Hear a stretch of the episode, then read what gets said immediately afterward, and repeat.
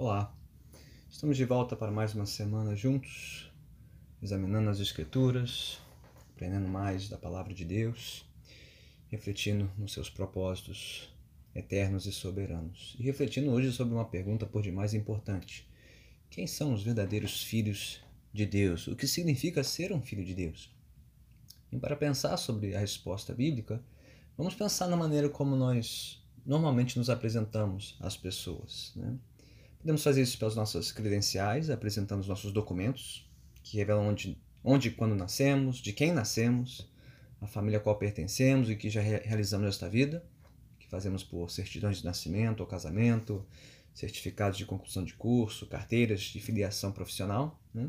são as nossas credenciais, que são uma maneira precisa e exata de nos apresentarmos, desde que os documentos sejam né, verdadeiros. Né?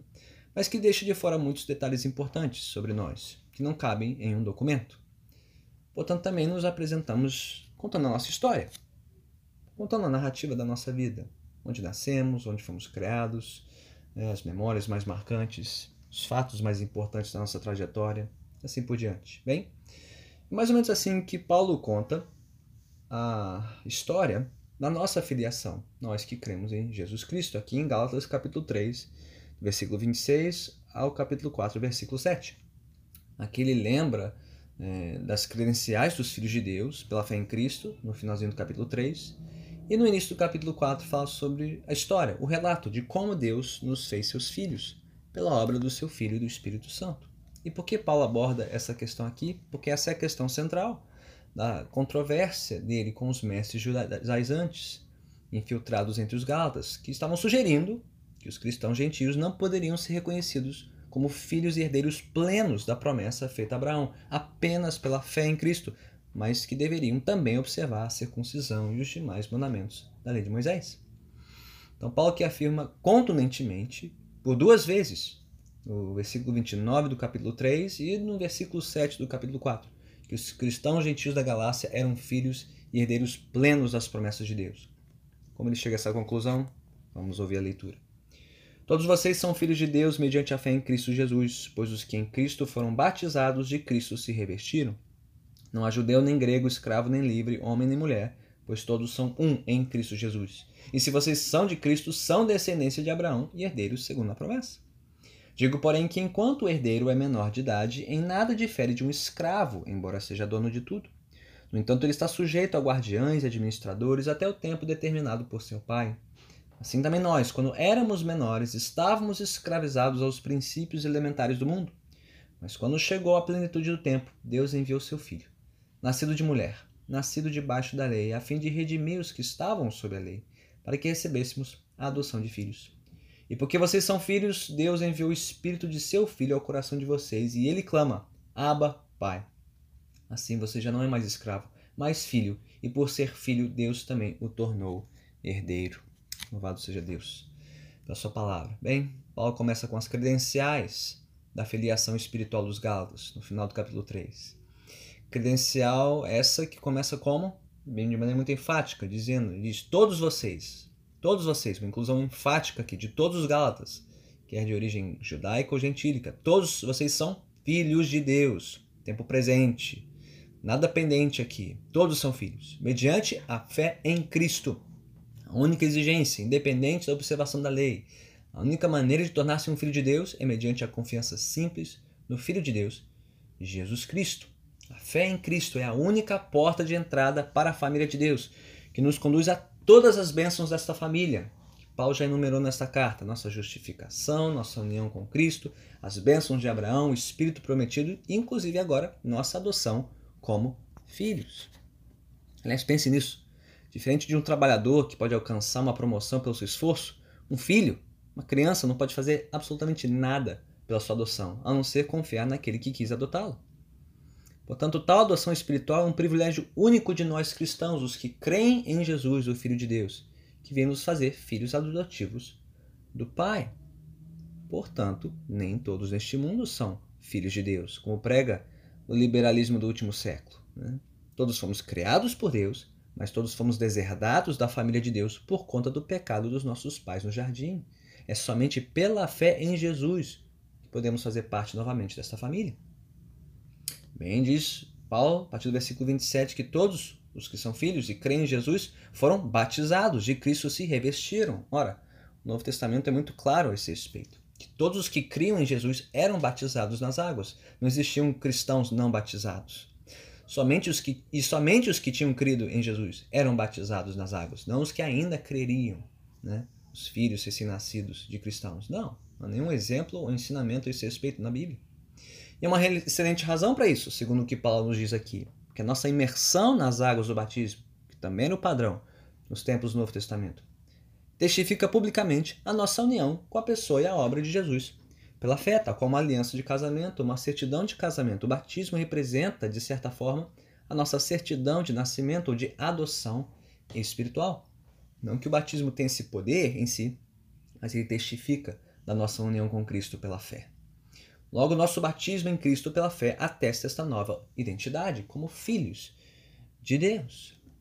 Não só isso, diz Paulo no versículo 28, que todos agora que creem em Jesus e foram batizados são um em Cristo, membros da mesma família, independente de raça, classe ou gênero.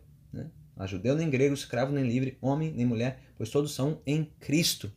Aqui Paulo menciona todas as linhas divisórias é da sociedade antiga, né? Os judeus que consideravam-se superiores aos gentios por conta de raça, os livres que se consideravam superiores aos escravos por conta da classe, e homens que se consideravam superiores às mulheres por conta de gênero.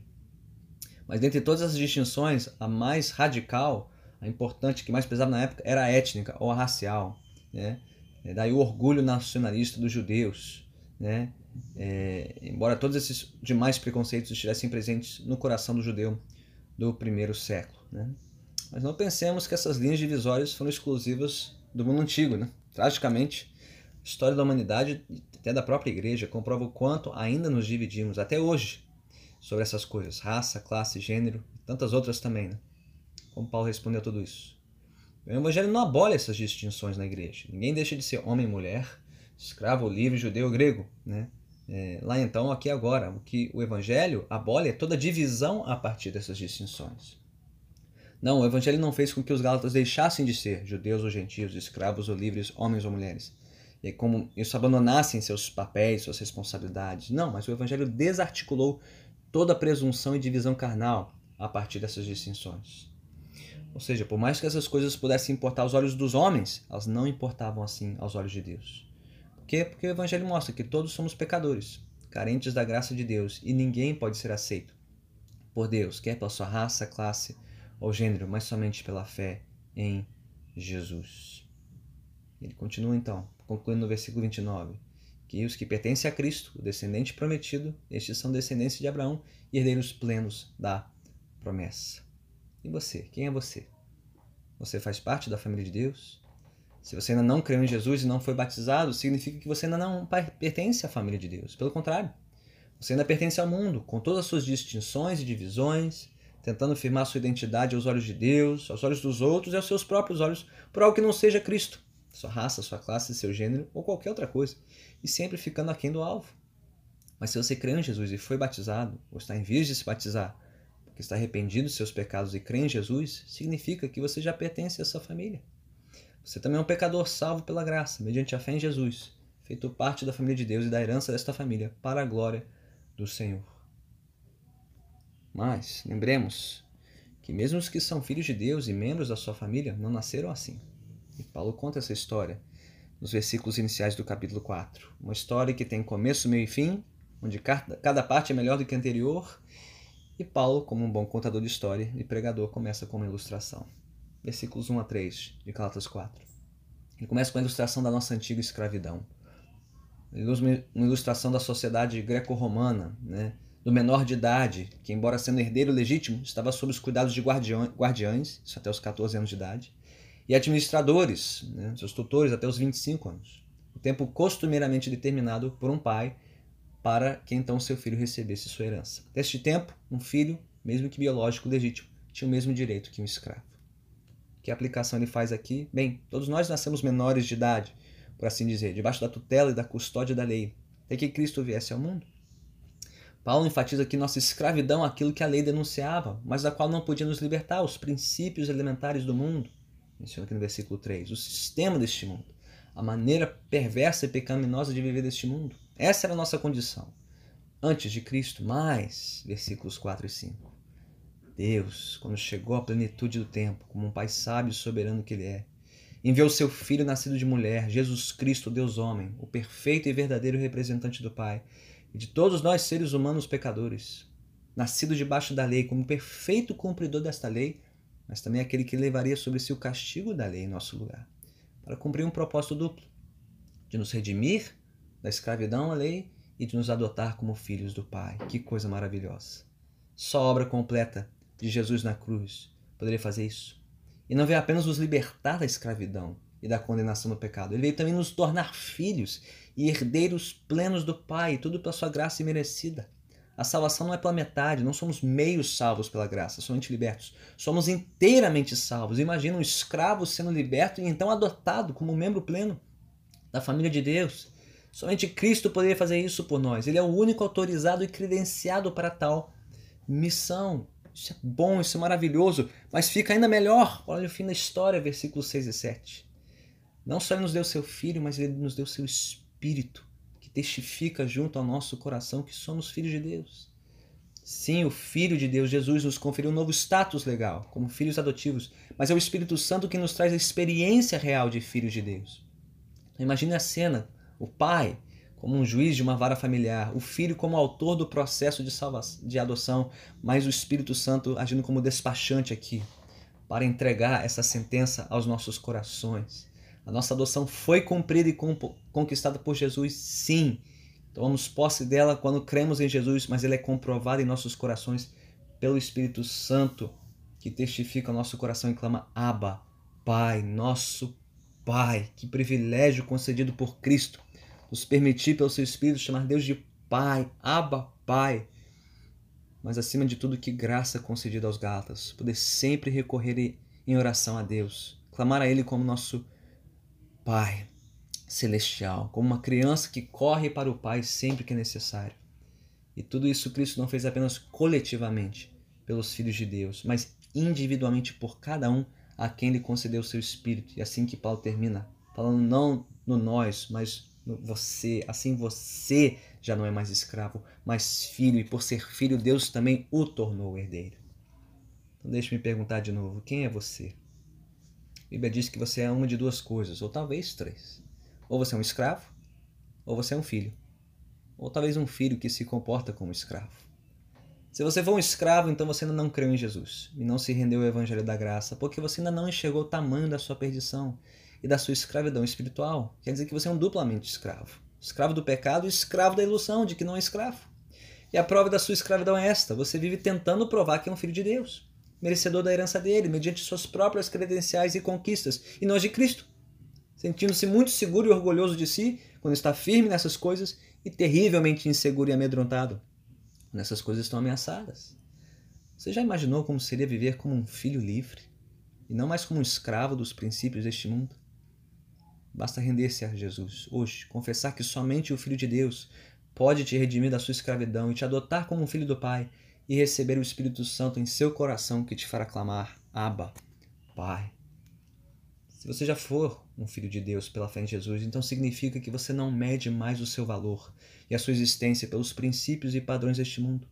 O que dá valor à sua vida é o fato de que Jesus cumpriu a lei. Ele morreu em seu lugar para te libertar do pecado e te adotar como um filho da graça.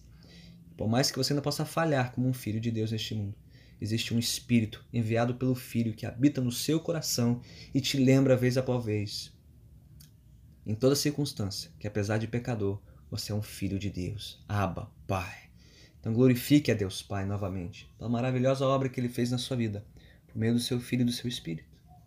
Mas se você for um filho que se comporta como escravo, então por mais que você tenha convicção da sua libertação, pela graça imerecida de Deus em Cristo, você ainda reluta em aceitar toda a graça de Deus para sua adoção.